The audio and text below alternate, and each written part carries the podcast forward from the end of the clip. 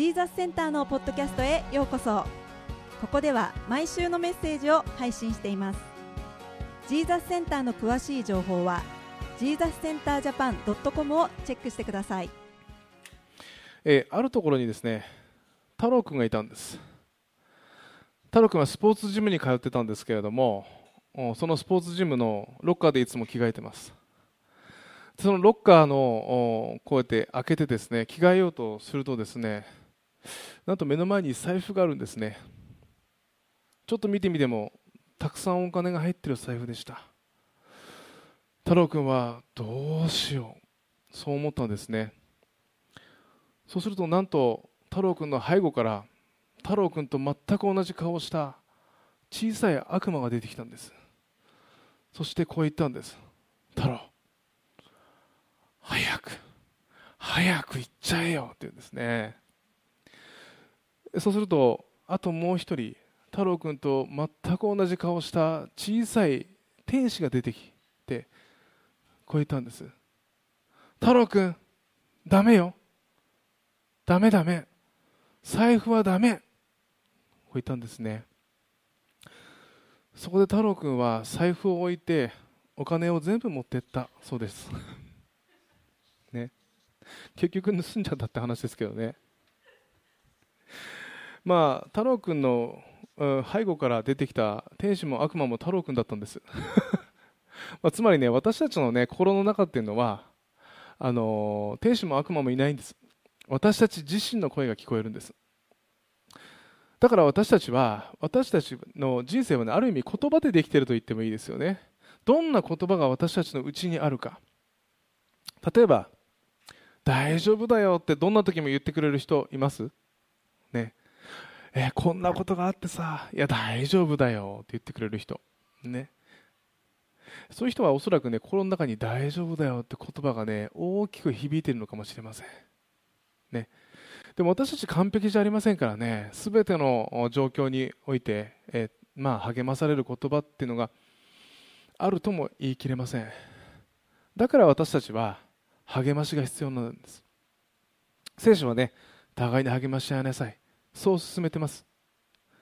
ね、だから私たちは何かあった時にね、自分だけで考え込んでしまうと自分の声しか聞こえない。だから少しね、周りに相談してみたり、またはもちろん神様に祈ってみる。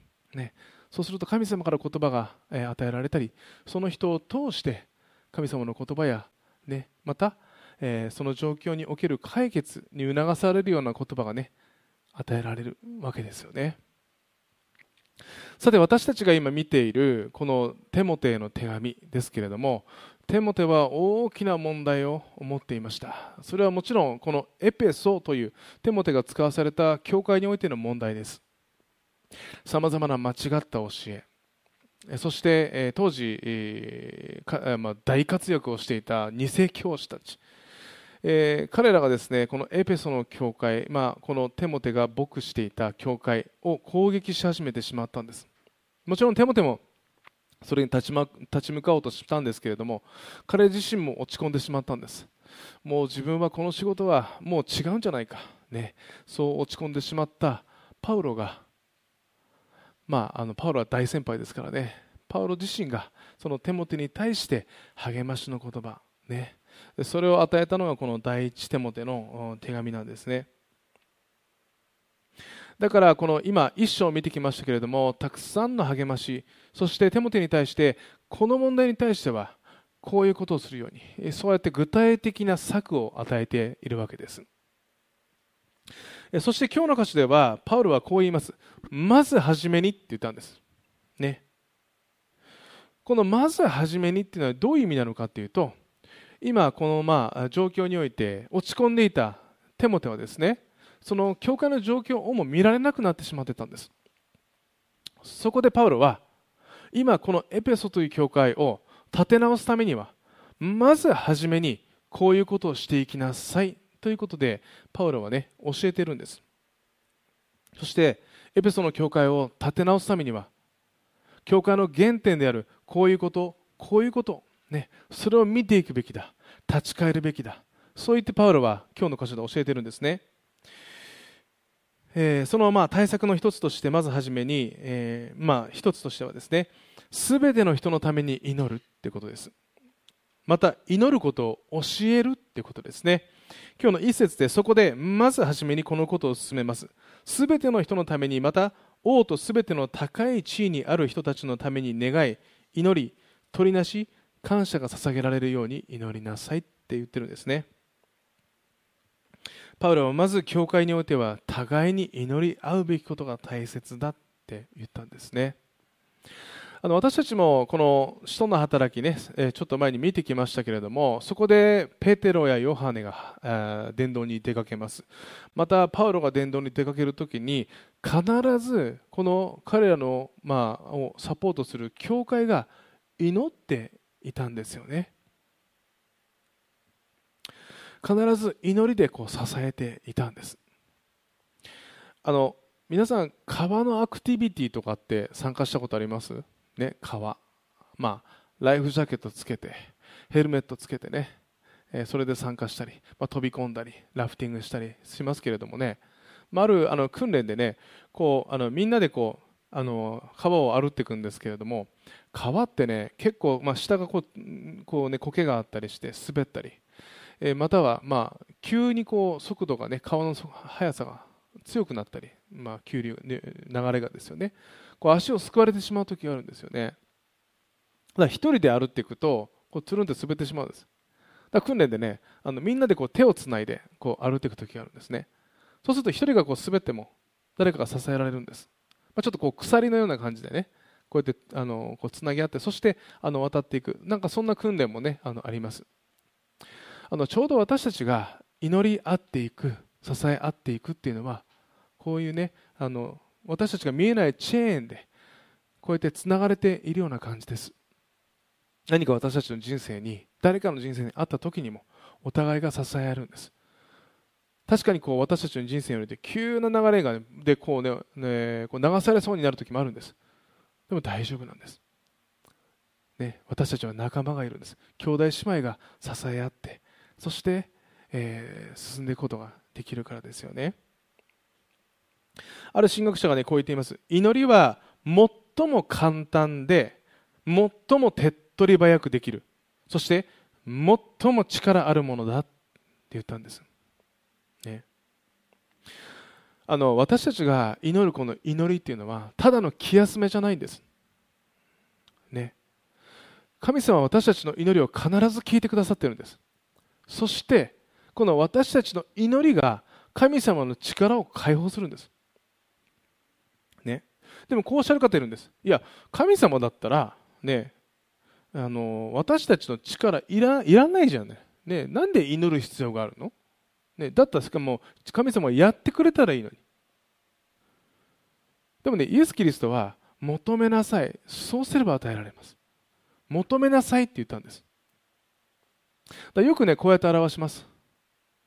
あの電気もそうですけれども、電気でぐーって来てますよね。電気は来てます。見えないですけれどもね。あのスイッチを押さないと電気ってつかないんです水道もそうです水はずっとこうあの宇都宮市から来てるんですよ水道管を通ってでもひねんないと出ないんです出ないんですけどって電話してもねすいませんひねりましたか？ねそう言われます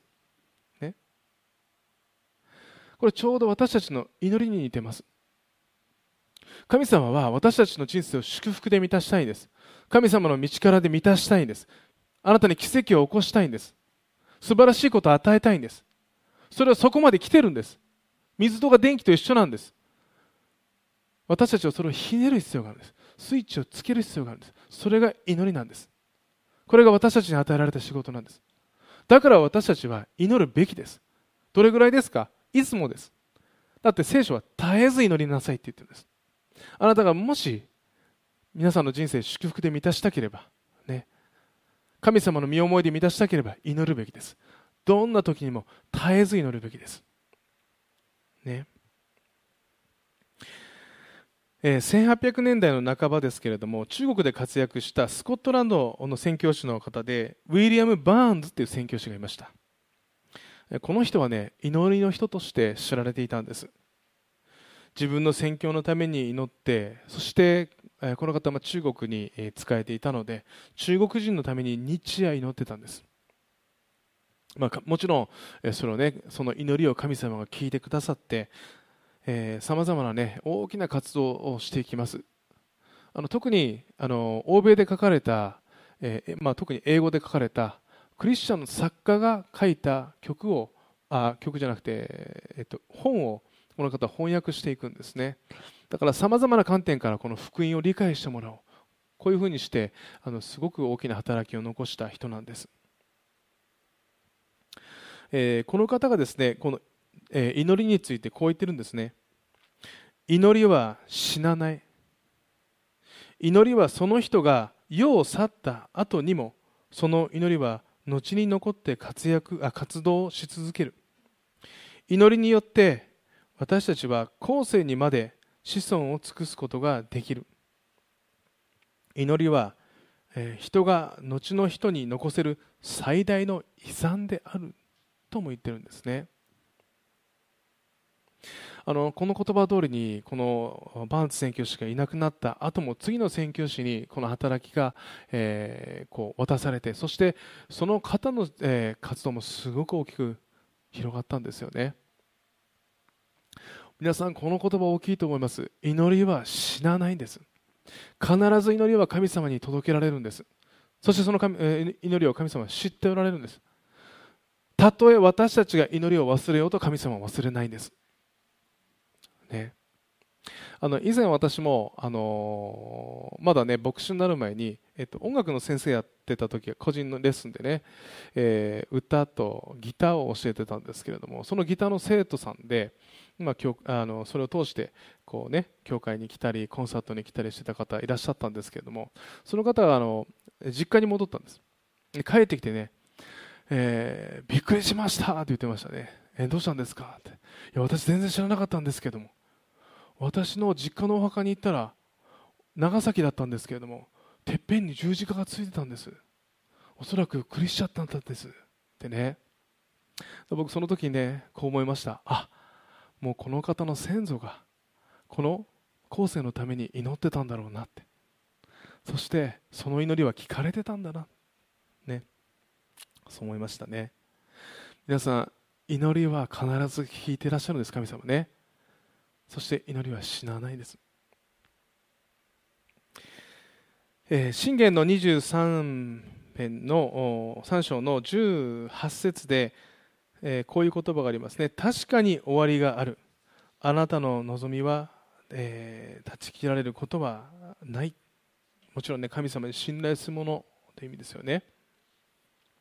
そして詩篇の145編の18節から19節です。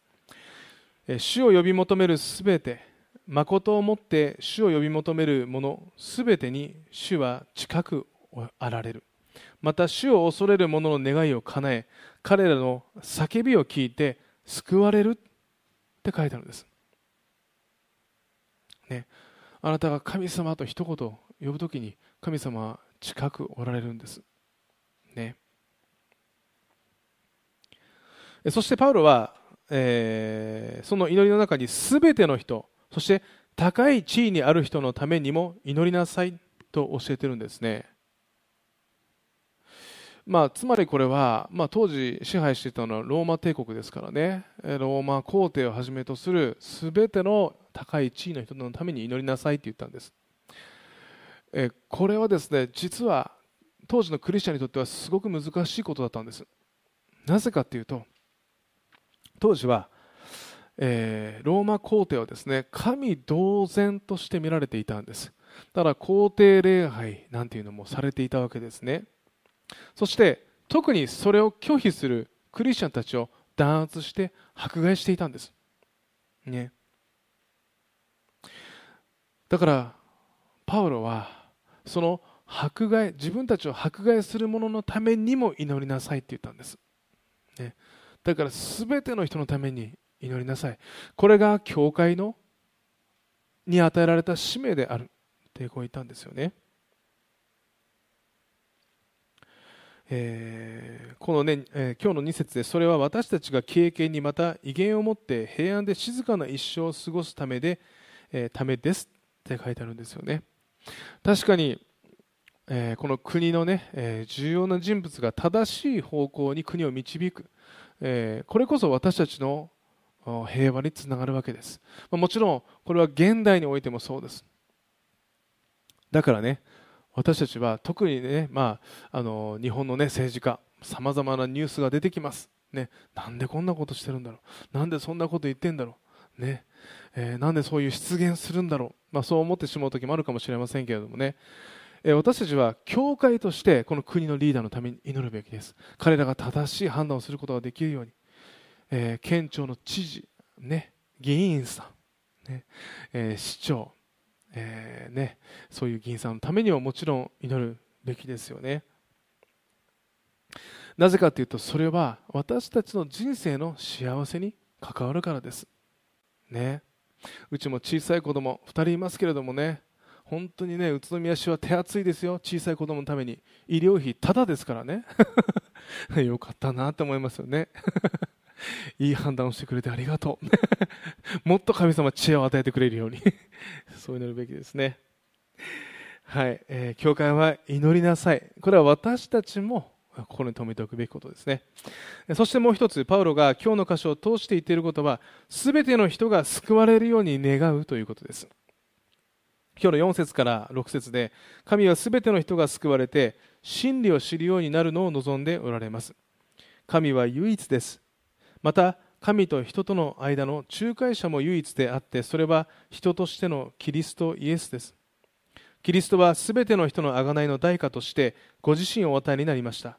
これが時至ってなされた証なのです。ということですよね。まあ私たちもねこう教会に来たりそして、えー、まあ神様をね、えー知っている。イエス・キリストを受け入れてる、ね、そういう人いらっしゃいますよね。では皆さんの周りに神様知ってくれたらいいのになって思う人いませんか？ね。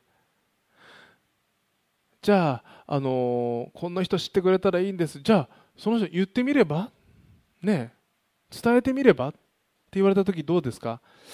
あの人はちょっとね、へそがね、170度ぐらい曲がってるからね、350度ぐらい曲がってるから、頑固だし、無理だと思う。ね。そんなこと言っても無理無理。そんな方いらっしゃいます？でもね、皆さん、よく考えたらですよ。皆さんも結構頑固だったんです。特に私もすっごい頑固でした。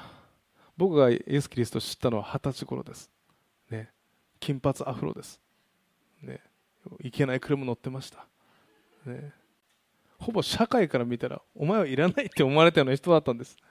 でもです。でも語ってくれる人がいたんです。幸いなことに。ね。皆さん語ってくれる人がいなければ人々に神様は伝わらないんです。だから私たちは知っているものとして語る必要があるんです。語る人はいなければ神様と親しい関係を持つ人はこれから増えないんです。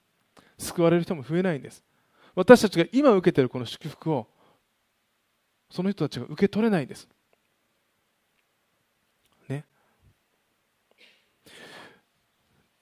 でもねあの人は私を私嫌な思いしたから私はあんまり好きじゃないからねいいと思う。どうですか？ね。でもですよ私たちもそういう存在だったかもしれないんです。誰かに対して。わからないですけどね。でもそんな私たちも神様を知ったんです。なぜですか？それは神様の愛です。神様が私たち一人一人を愛してくださってたからです。どんなに誰が誰かを傷つけようと私たちを愛してくれてたんです、ね、無条件です。だからこそ私たちに対してその伝える人を送ってくれたんです。そしてあなたも来なさい。こちらに来なさい。私があなたに祝福を届けてあげるから。ね。だからね私たちも祈る。そして伝えるってことを忘れちゃいけないです。あのイエス・キリストはマタイの福音書の一番最後に私たち一人一人に命令していることがあるんです。それはマタイ28章の19節から20節です。それゆえあなた方は行ってあらゆる国の人々を弟子としなさい。そして父子精霊の皆によってバプテスマを授けまた私があなた方に命じておいたすべてのことを守るように彼らを教えなさい。ね、これは大宣教命令ってやつです。ね、すべての人に伝えなさい。ね、すべての人に伝えなさい。ね、でも、イエス様こう言ったんです。大丈夫だよ。私がいつもあなたと共にいるから。それがこの箇所の最後の言葉です。見よ、私は世の終わりまでいつもあなた方と共にいます。この人福音が必要だな神様必要だなそう思った時に私は語れるかなそう思ってもです。私たちのうちでイエス様が大丈夫だよ。私があなたと共にいるからあなたに必要な言葉を準備してあげよう。ね。今年もクリスマスコンサートあります。この人コンサート来てくれるかな？どうやって話せばいいだろう？チケットあるんだけどな。イエス様が大丈夫だよ。私があなたを励ましてあげるから。彼には私が話しかけてあげるから。ね。そうおっしゃってるんですよね、えー、つまりパウロは今日の箇所全体を通して何て言いたかったのかっていうと教会という組織は原点に帰れば全ての人を受け入れる場所であるべきだって言ったんです。だからこそ全ての人のために祈りなさい。すべての人を福音に導きなさい。こうパウロはテモテに対して思い起こさせたんです。なぜかっていうと私たちはま自然と誰かを見るときにあこの人はこのこのこのグループにはふさわしくないとかあ私のこここことここにはちょっと違うかな。って私たちは思ってしまうんです。私たち教会においても教会がだんだんだんだん成長してくるとこの私たちの輪でくくりたくなってきてしまうんです。でも実はこれは歴史的においても教会が犯してきたあの過ちの一つなんです。だから今日私たちが今日のパウロの言葉を聞くのであれば私たちはどんな人であったとしても私たちの教会に招くべきなんです。そしてその人たちのために心から祈るべきなんです。皆さんの周りの人たちです。ね、皆さんが思い浮かべる皆さんの周りの人たちいます？ポンポンポンポンポンポンって浮かぶでしょ？その人もなんです。その人もこの神様がその人たちにも愛を届けたいんです。来てほしいんです神様のもとにね。だからこそ私たちは何か教会においてああこういう人がふさわしいなとかって思っていたらです。それを全て取っ払うべきです。皆さんぜひバリアフリーを実現してくださいねそこね。えー、今の、えー、あのまあ、世界でもですね、まあ、平等とか公平というね、えー、言葉が、えー、叫ばれていますけれども、まあ、世界の歴史の中でこの平等、まあ、公平というのはいつになっても、まあ、難しい課題の一つだと思います、まあ、平等の反対は差別とか、まあ、区別とかですけれどもこの差別とですね勇敢に戦いそして勝利し全ての人を平等にと働きかけた人、まあ、有名な方でネルソン・マンデラ元南アフリカ大統領がいますよね。まあ、当時ですけれども南アフリカ共和国では人種隔離政策アパルトヘイトというものがありましたでそれをまあ撤廃して、まあ、南アフリカ初の黒人大統領となった、えー、そしてアパルトヘイト体制を平和的に終結させて新しい民主的な南アフリカの礎を築いたという理由でノーベル平和賞を受賞しています。もちろんあのこの方の人生を皆さん知ってるかもしれませんけれどもすごくこう波乱万丈な人生でした。あのマンデラさんは若き頃にミッション系の学校に通ってあ洗礼を受けたクリスチャンです。でアパルトヘイトっていう言葉はですねあの、えっと、南アフリカ共和国で話されているのはあの主に話されているのはオランダ語なんですね。で私実は南アフリカのことイスラエルであのボランティア一緒にしてたんですけれどもあの白人なんですよね。でオランダ人がたくさん、まあ、こう入国してきたのでオランダ語なんですけれどもあの面白いんです。あの、ね、オランダ人がそこのボランティアで一緒にしてたんですけどあの、ね、オランダ人の人が時々笑うんですよなんで笑ってんの？って言ったら南アフリカ人ってすっごい昔のオランダ語を使ってるんですって。だから日本で言えばね拙者はっていうことですよ。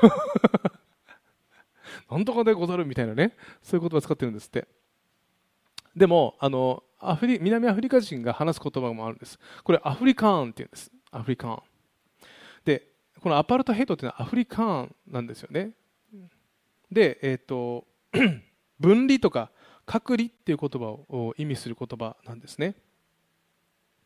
で特に南アフリカ共和国における、まあ、白人と非白人との間にこの人種隔離政,、えー、政策をね、えー、表すことをこのアパルトヘイトって呼んだんですけれどもこの、まあ、マンデラさんは弁護士になってそして政治家活動を行うようになります。で、まあ、マンデラさんは一切自分がクリスチャンだとかそういうこと言わなかったんです。公言しなかったんです。なぜかっていうとそれによって自分の働きが活動が制限されてしまう、まあ、そう思ったからなんですよね。でも あのマンデラさんはですね、えー、その中でも、まあ、教会に行っていたわけですよね。そして、えー、こうこうおっしゃってます。教会の存在なしに私はこれらのことを成し遂げられなかっただろうって言ってるんですね。そしてよく このマンデラさんはあの地元の牧師とかあとは神父さんとすごくこう交わる時があったんですね。でその彼らも確かにマンデラさんという人は熱いクリスチャンだってね本当に信仰がしっかりしたクリスチャンだったっておっしゃってるんですね。そしてマンデラさんはアパルトヘイトの反対運動を始めていくんですけれどもその時国家反逆罪の罪で終身刑となってしまいます。しかしその人種差別撤廃の夢を諦めなかったんですね。そして1990年、えーまあ、経済のが制,、え、制裁によって、え、マンデラさんは27年間の投獄から解放されるんですね。そして人種隔離政策は撤廃されます、えー、そしてマンデラさんは大統領に就任するわけですよね。えー、でもですねそのマンデラさんはその自分が、まあ、27年間、まあ、拘束されていた、まあ、逮捕されていたわけで逮捕というかね、まあ、牢獄にいたわけですけれども、え、その時のことをもですねこうおっしゃるんですって神は27年間という刑務所での時間を私が国の指導者として相応しふさわしい人間となるよう成長の機会として用いられたんだってこうおっしゃってるんですね。そしてマンデラさんは白人、黒人とのま対立また格差の、ねえに取り組むわけですけれども、えー、副大統領はですねアパルトヘイト時代の白人の大統領を指名したんだそうです。そして白人と手を取り合って新しい国を作り始めたんですね。でももちろんなぜ白人を許すのかとまあ、落胆する黒人たちもマンデラさんのもとに来たそうです。でもマンデラさんは人間の邪悪な面だけを見てはいけない。この世には完全な悪人も完全な善人も存在しない。とおっしゃるんですって。そして、えー、マンデラさんは人はいい人間だと信じて期待をかければかけるほど本当により良い人間になっていくものだもものだという信念が私にはあるってねおっしゃっていたそうなんですね。まさにねあのイエス様のような心ですよね。女性であっても男性であっても何人であったとしても関係ない。イエス様は全ての人に対して愛を注いだわけです。マンデラさんも確かにさまざまな歴史があった。でももう一度国を立て直す時に誰が何色である？これは関係ない。全ての人を受け入れよう、ね、そう言って平和を築いていったわけですよね。誰も完璧な人はいない、まあ、これは大きな言葉ですよね。そして、えー、今日のパウロは誰も愛されていない人はいない。誰も神様が必要としていない人はいない。こうおっしゃってるんです。さあ私たちが全ての人のために祈ること全ての人に福音を伝えることこれは教会に与えられたミッションの一つです。もちろん教会というのは私たち一人一人です、ね。えー、ぜひね、えー、今週、えー、皆さんもさまざまな役割があると思いますけれどもぜひ皆さんもね全ての人のために祈り福音をね、えどうか伝えられるように祈っていきましょう。では一言お祈りいたします。愛する天のお父様あなたご自身が私たち一人一人を今、えの環境に置いてくださっていることを感謝します。そして改めて神様私たちはその私たちがつながっている一人一人のために祈ります。あなたがその一人一人を愛していらっしゃるからです。神様どうか私たちもその一人一人に祈り心を持って日々歩むことができますようにあなたに感謝してイエス・キリストの皆を通して祈ります。アーメンそれではしばらくの間それぞれのそれぞれで祈る時間を持ちましょう。